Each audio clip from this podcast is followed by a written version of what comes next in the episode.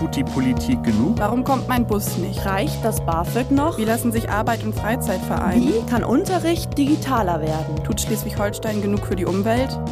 Jung und unerhört. Wir wollen euch eine Stimme geben. Moin und willkommen bei Jung und Unerhört, einem Podcast der Kieler Nachrichten. Ich bin Daniela und bin Redaktionsvolontärin. Bei Jung und Unerhört sprechen wir in jeder Folge mit einem jungen Menschen aus Schleswig-Holstein über ein Thema, das ihm oder ihr am Herzen liegt. Heute wollen wir über Diskriminierung an Schulen sprechen und darüber, was dagegen getan werden kann. Dazu sind Lia und Caitlin vom Alster-Gymnasium in Henstedt-Ulzburg zu Gast. Die beiden sind an ihrer Schule in der Arbeitsgemeinschaft Schule ohne Diskriminierung aktiv und helfen zum Beispiel Betroffenen. Das Alster-Gymnasium trägt außerdem das Label Schule ohne Rassismus, Schule mit Courage. Das ist eine Art Selbstverpflichtung gegen Diskriminierung. Warum das aber noch nicht reicht und warum sie einen Leitfaden für Lehrkräfte fordern, darüber sprechen wir in dieser Folge. Willkommen im Podcast Lia und Caitlin. Hi. Hallo. Hi.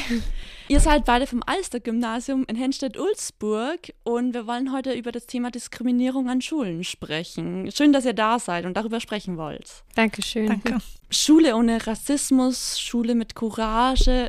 Das Label klingt ja sehr vielversprechend. Eure Schule hat auch dieses Label. Wie weit oder wie nah dran an der Realität ist das denn? Ja, also natürlich gibt es trotzdem Rassismus und Diskriminierung an unserer Schule. Ich persönlich finde, dass das Label oder dieses Schild nicht besonders viel bringt, aber das kommt auch davon, dass ich so viel selbst erfahre und auch von meinen Freunden oder durch die AG äh, Schule und Rassismus von mir und Lia sehr viel von Rassismus mitbekomme. Ich finde, dass das auf jeden Fall eine gute Initiative ist und dass man das auf jeden Fall weiterführen sollte. Ich finde aber, dass es auf jeden Fall noch Verbesserungsmöglichkeiten oder Verbesserungsvorschläge gibt. Über die Verbesserungsvorschläge sprechen wir dann gleich mal. Fangen wir mal beim Problem an. Du hast gesagt, dass du auch selbst was erfahren hast. Erzähl doch mal ein bisschen, welche Erfahrungen mit Diskriminierung hast du gemacht? Also ähm, ich bin Asiatin und das fängt, also Rassismus und Diskriminierung fängt schon sehr früh an. Also in der Grundschule oder sogar auch im Kindergarten. Bei mir hat es richtig erst in der Grundschule angefangen und dann kommt halt dieses klassische Augen zurückziehen beim Alltagsrassismus zum Beispiel. Ähm, und das fängt halt sehr früh an. Wie geht es dir damit? Was sind deine Gefühle? Also in der Grundschule ist es natürlich viel belastender. Am Anfang habe ich das auch nicht so wirklich verstanden, was sie damit meinten, aber ich musste dadurch auch sehr früh, ähm, ich musste mich sehr früh mit dem Thema Rassismus beschäftigen und auch meine Freunde und meine Familie darüber aufklären. Ich habe zum Beispiel auch zwei kleine Schwestern, die auch Rassismuserfahrungen dann hatten und das ist schon ziemlich belastend, wenn man sieht, dass es ähm, Leuten passiert, die einem sehr nahe stehen. Bei mir selbst es trifft mich inzwischen nicht mehr so sehr wie früher, weil ich es halt jetzt öfter erfahren habe. Das ist auch eigentlich ziemlich traurig, weil ich würde tatsächlich sagen, dass ich abgehärtet bin in irgendeinem Sinne. Ja, das ist natürlich überhaupt nicht schön zu hören, dass man da abgehärtet sein muss, um irgendwie durchzukommen. Ja. Was ist denn eine große Herausforderung von Betroffenen von Rassismus an den Schulen?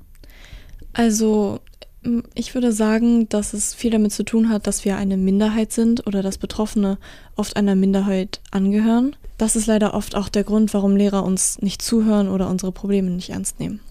Das Projekt soll ja helfen, gegen Diskriminierung an Schulen zu unterstützen. Erzähl doch mal, was macht ihr denn in eurer AG so? Also unsere AG besteht seit zwei Jahren. Die ist tatsächlich aus Schülerinitiative auch gegründet worden. Da sind wir dann direkt am Anfang auch eingetreten und letztes Jahr waren wir leider nicht so erfolgreich, weil wir nur zu zweit waren plus unsere Lehrkraft. Da konnten wir natürlich nicht so viel reißen. Ähm, dieses Jahr sind wir dann aber mit mehr Mitgliedern durchgestartet, die wir zum Glück durch unsere Lehrkräfte anwerben konnten. Wir haben auch zwei neue Lehrkräfte und jetzt gerade sind wir dabei, äh, den Holocaust-Gedenktag für unsere Schule zu planen. Da wollen wir uns mit allen Schülern vor der Schule versammeln und bei dem Projekt Licht gegen die Dunkelheit äh, mitmachen. Da wird bei jedem Schüler eine Kerze angezündet, also ein kleines Teelicht. Und das steht dann sozusagen gegen die Dunkelheit unserer Geschichte. Da werden wir dann auch eine Rede halten. Wir planen im Moment auch einen Projekttag für die siebten Klassen zur Aufklärung ähm, für das Thema LGBTQIA und äh, zum Beispiel auch ein Open-Air-Kino für den Tag der Befreiung. Also uns sind solche wichtigen Daten sehr wichtig und äh, gerade das Thema Aufklärung in allen Bereichen.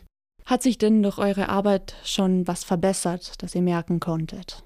Also ich denke, wir konnten auf jeden Fall einigen Einzelpersonen helfen, die wir so an die Hand genommen haben und auf jeden Fall überhaupt mal ein Bild über die Schule zu bekommen. Also letztes Jahr haben wir eine Umfrage durchgeführt, ähm, die an alle Schülerinnen rausging. Und da sind tatsächlich bei den offenen Textfeldern sehr erschreckende Sachen rausgekommen. Und da wurde dann natürlich auch die Schulleitung informiert und konnte mit den Lehrkräften darüber sprechen. Also ich denke, in der Hinsicht hat sich da schon auch was getan. Zumindest dieses Bewusstsein hat sich geschaffen. Genau, jetzt habt ihr davon gesprochen, dass das auch an die Lehrkräfte herangetragen wurde. Was würdet ihr euch denn von Lehrerinnen und Lehrern an eurer Schule noch wünschen? Also im Moment gibt es ja keinen Leitfaden oder Richtlinien für Lehrkräfte, äh, wie sie sich in den Fällen von Diskriminierung oder Mobbing zum Beispiel verhalten sollen. Und da würde ich mir wünschen, dass es auf jeden Fall diese Richtlinien oder auch einen Leitfaden dazu gibt.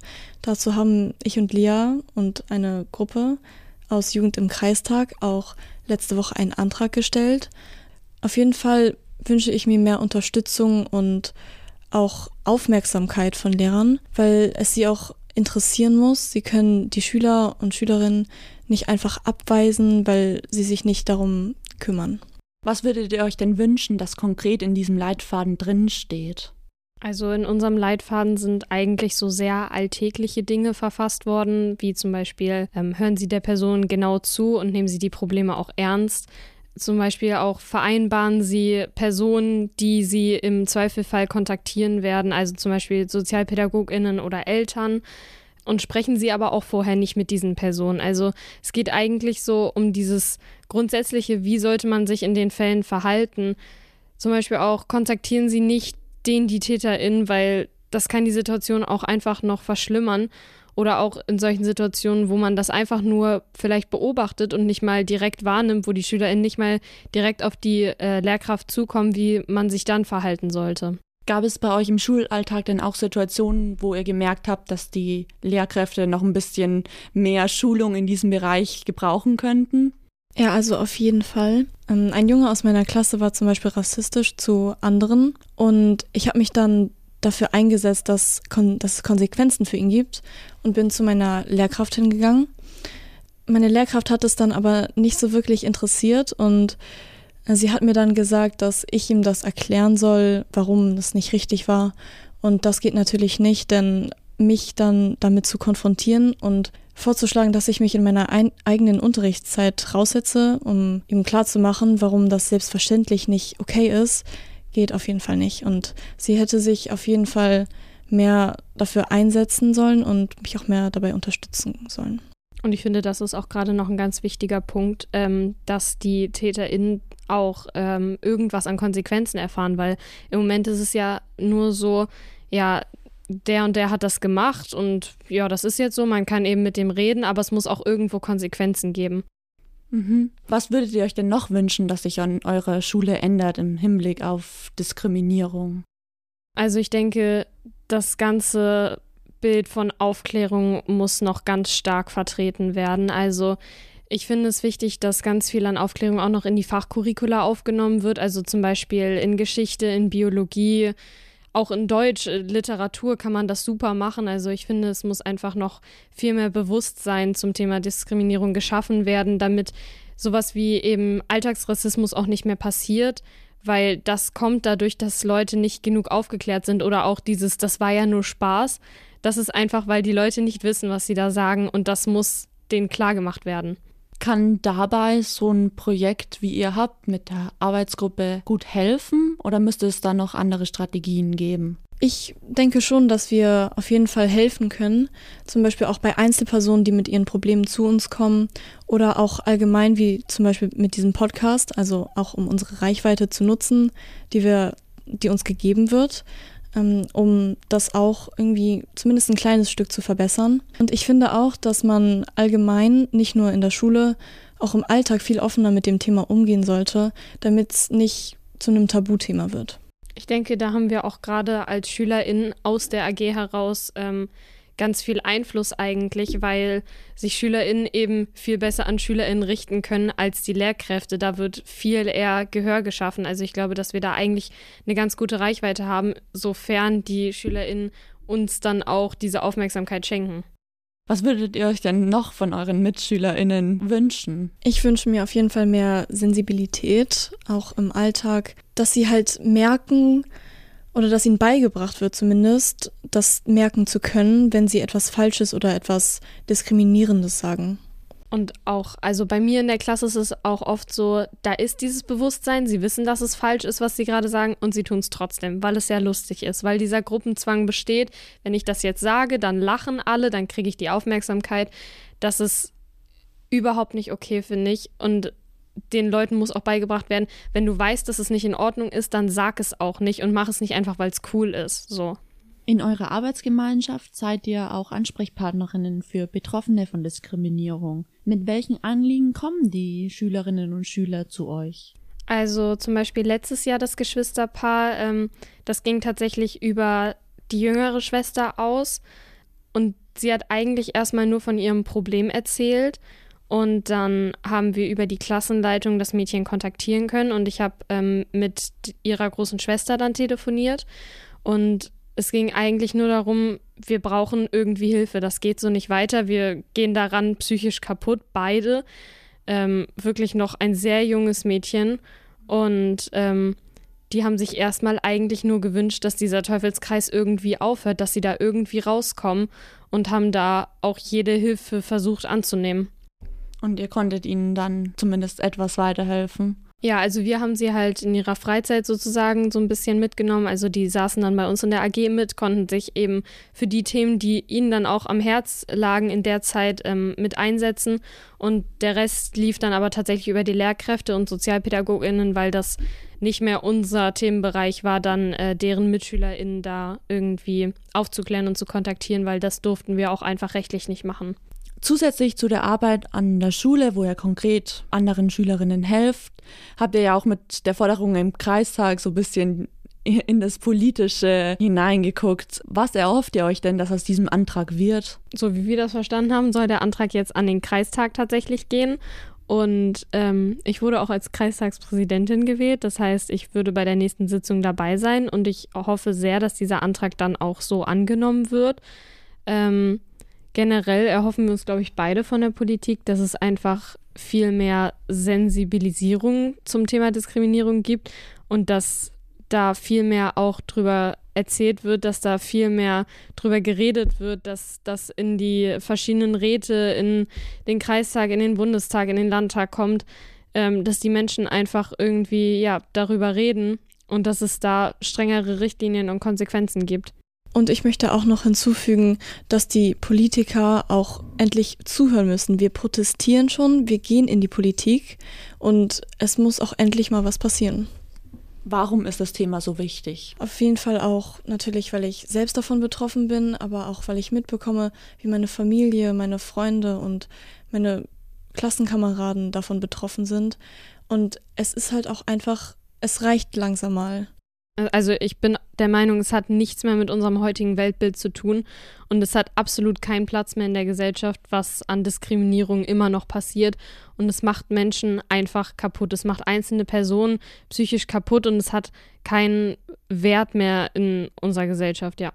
Ihr habt jetzt die Möglichkeit, eure Forderungen raus in die Welt zu tragen. Stellt euch vor, ihr geht auf eine Demonstration und wollt euer Anliegen zum Thema Antidiskriminierungsarbeit loswerden. Was würdet ihr denn auf ein Protestschild schreiben? Wir würden da drauf schreiben, Diskriminierung ist keine Meinung. Und Rassismus ist kein Humor. Super, dann vielen Dank euch beiden. Ich hoffe, ihr findet Gehör mit eurer Forderung und vielen Dank, dass ihr hier im Podcast da wart. Dankeschön. Danke. Tschüss. Tschüss. Tschüss. Haben uns erzählt, warum die Selbstverpflichtung Schule ohne Rassismus, Schule mit Courage allein nicht reicht und was an ihrer Schule noch besser werden müsste. Wie das funktionieren könnte, darüber spreche ich jetzt mit Medi Kuhlemann von der Aktion für Kinder- und Jugendschutz in Schleswig-Holstein. Sie kennt sich mit dem Netzwerk Schule ohne Rassismus, Schule mit Courage bestens aus, denn sie betreut das Projekt in Schleswig-Holstein. Herzlich willkommen im Podcast, Frau Kuhlemann. Ja, vielen Dank für die Einladung. Ich freue mich, dass ich hier sein kann. Genau, ich bin im Netzwerk die Landeskoordinatorin Schule ohne Rassismus, Schule mit Courage in Schleswig-Holstein. Das heißt, ich bin für verschiedene Bereiche zuständig. Es sind jetzt 117 Schulen, die Schule ohne Rassismus sind. 13 sind dieses Jahr dazugekommen. Und es geht darum, das Projekt weiter bekannt zu machen und im Land auch weiter zu verbreiten. Dazu baue ich zum Beispiel Regionalkoordinationen in den verschiedenen Kreisen auf, damit die Schulen vor Ort Ansprechpartner und Partnerinnen haben. Das heißt, wenn Jugendliche auch ein Anliegen haben, können sie sich direkt an die wenden. Ich versuche ganz viele KooperationspartnerInnen zu finden, die mit ihren Angeboten an Schulen kommen. Auch da können sich die Schulen hinwenden. Und es gibt auch die regionalen Beratungsteams gegen Rechtsextremismus, die den Schulen zur Seite stehen, die in meinem Netzwerk sind. Das heißt, es geht ganz doll darum, ein Netzwerk wirklich lebendig zu gestalten und auszubauen. Das sind nur so einige Beispiele von dem, was ich in dem Netzwerk mache. Also Sie haben gesagt, es sind 117 Schulen jetzt in Schleswig-Holstein. Sie haben ein paar Projekte genannt. Wie gut läuft denn das Projekt in Schleswig-Holstein Ihrer Ansicht nach? Das lässt sich ja immer unterschiedlich beurteilen. Ähm, man könnte natürlich sagen, angesichts ähm, der gesellschaftlichen Lage könnten es ja viel, viel mehr Schulen sein. Man könnte aber auch sagen, im Vergleich bundesweit es, stehen wir ganz gut da. Wir haben Besonderheiten. Wir haben äh, Förderschulen im Netzwerk, vier an der Zahl. Und wir haben berufliche Schulen, zwölf an der Zahl. Das ist was ganz Besonderes, weil für die ist es eine ganz große Herausforderung, das Projekt zu realisieren. Wir haben die Polizeischule in Eutin, die im Netzwerk ist, was ja auch äh, bundesweit was ganz Besonderes ist. Von der Warte läuft es gut. Und es gibt natürlich auch immer Kritik an dem Projekt, aber ich glaube, da kommen wir vielleicht später noch drauf zu sprechen. Ich finde, wir sind auch, was das ganze Netzwerk angeht, hier ganz gut aufgestellt. Genau, bevor wir zur Kritik kommen, gucken wir uns mal das Problem an. Wie verbreitet ist denn Diskriminierung an Schulen? Ich fange immer schon mit dem Titel an, Schule ohne Rassismus. Das ist ja ein sehr herausfordernder Titel und ähm, in der Regel kann es nur die Antwort geben, es gibt keine Schule ohne Rassismus. Denn alles, was wir in der Gesellschaft haben, was unsere gesellschaftliche Realität ist, das findet sich in der Schule wieder. Also ich sag mal, menschenverachtende Einstellungen oder Ideologien der Ungleichwertigkeit, die machen ja vor Schultoren nicht halt. Das heißt, es ist eigentlich die Schule eine kleine Gesellschaft in einer großen Gesellschaft. Deswegen würde ich sagen, natürlich haben wir das Thema Diskriminierung, Rassismus und auch Ungleichwertigkeitsvorstellungen in der Schule auf verschiedene Art und Weisen. Da würde ich sagen, einmal ist Schule institutionell, weiß man, dass sie diskriminierend ist weil eben meinetwegen Kinder mit anderer Muttersprache andere Schulüberweisungen bekommen oder Schul, äh, also wo sie hingehen sollen. Und ähm, auch in meinetwegen Mädchen und Jungen werden unterschiedlich bewertet. Das hat man ja auch rausgefunden. Das heißt, es gibt institutionelle Diskriminierung, aber es gibt natürlich auch Diskriminierung, die an Menschen hängt. Natürlich auch SchülerInnen untereinander äh, sind zum Teil abwertend. Und das ist, ähm, ist ja auch festgestellt worden durch diese sogenannten Mitte-Studien von der Friedrich-Ebert-Stiftung, die halt sagen, dass es nicht darum geht, Rechtsextremismus als Randphänomen der Gesellschaft zu betrachten, also irgendwas ganz Besonderes, so dieses Bild, was wir hatten, Stiefel, Glatze, sondern dass es halt in der Mitte der Gesellschaft getragen wird durch ganz, ganz viele Einstellungen. Wir sind ja nicht nur bei Rassismus unterwegs, sondern wir nehmen ja alle Diskriminierungsmerkmale, auch Homosexualität oder sexuelle Orientierung und eben soziale Lage, Klasse und so weiter. Also insofern haben wir ein ganz breites Spektrum und ähm, in diesen Bereichen findet eben auch Diskriminierung statt. Das passt auch ganz gut zu dem, was Caitlin uns geschildert hat. Sie meinte, sie hat sowohl in der Schule als auch außerhalb Diskriminierung erfahren, würde sich aber vor allem jetzt auf die Schule bezogen mehr Unterstützung von Lehrerinnen und Lehrern wünschen. Was könnten aus Ihrer Sicht Lehrerinnen und Lehrer vielleicht noch besser machen?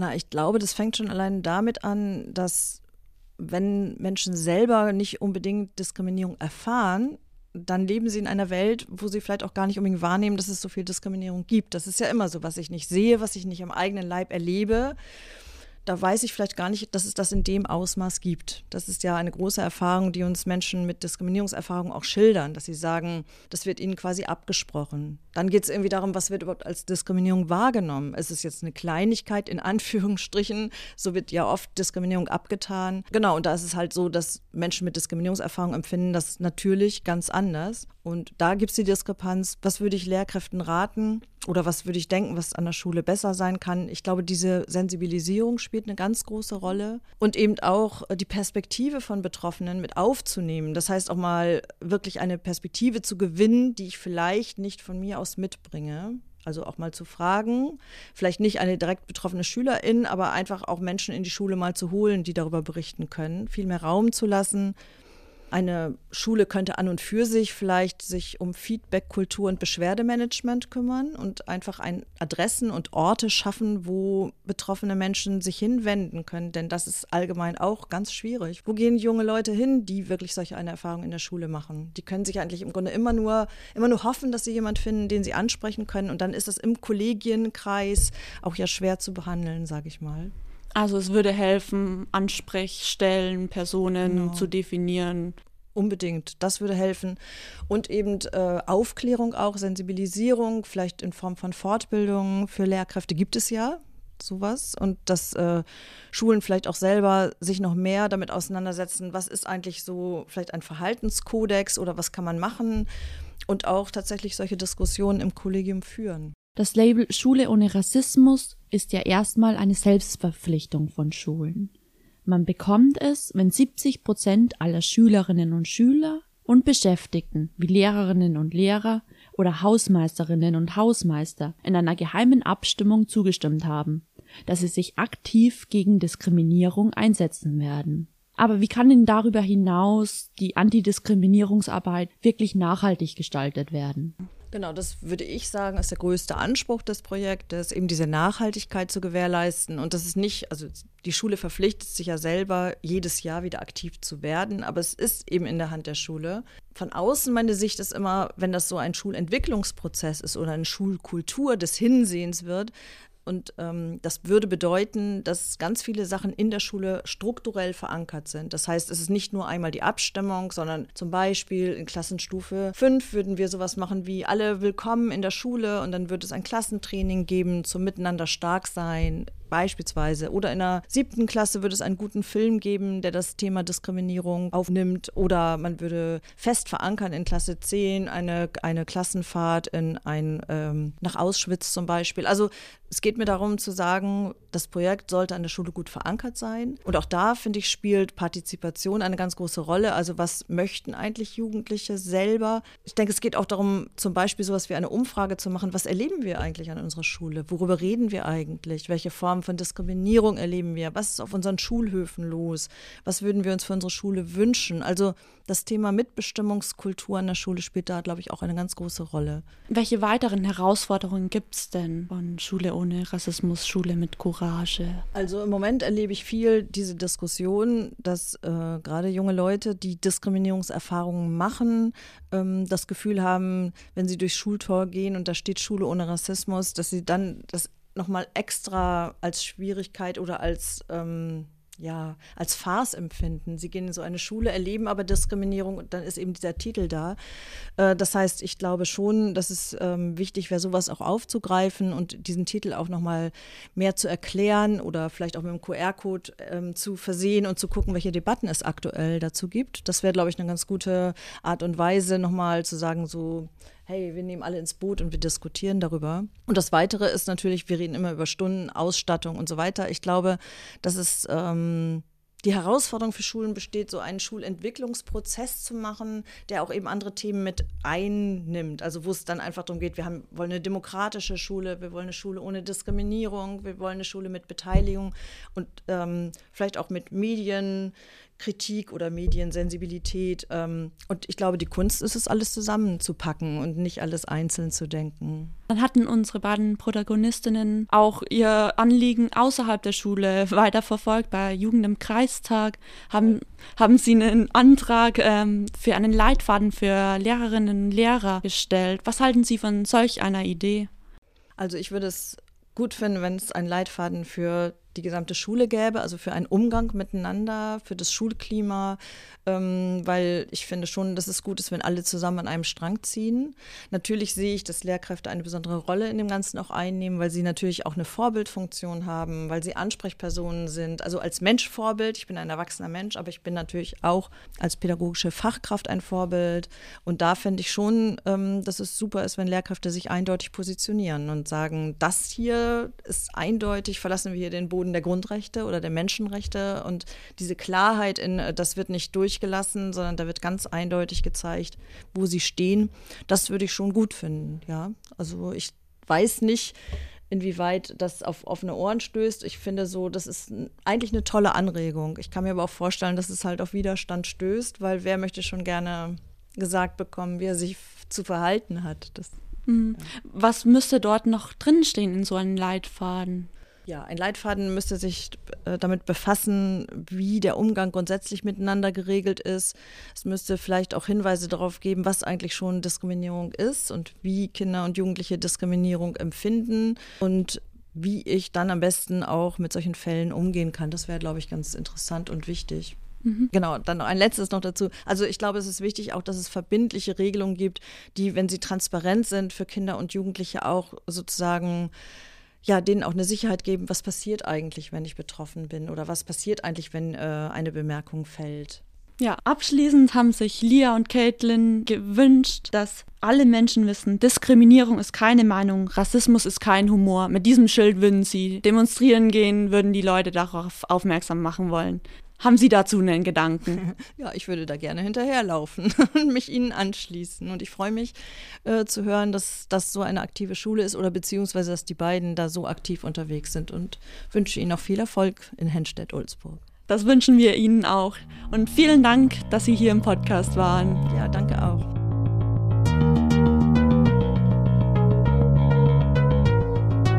Das war Jung und Unerhört, ein Podcast der Kieler Nachrichten. Eine neue Folge erscheint immer am ersten Montag des Monats.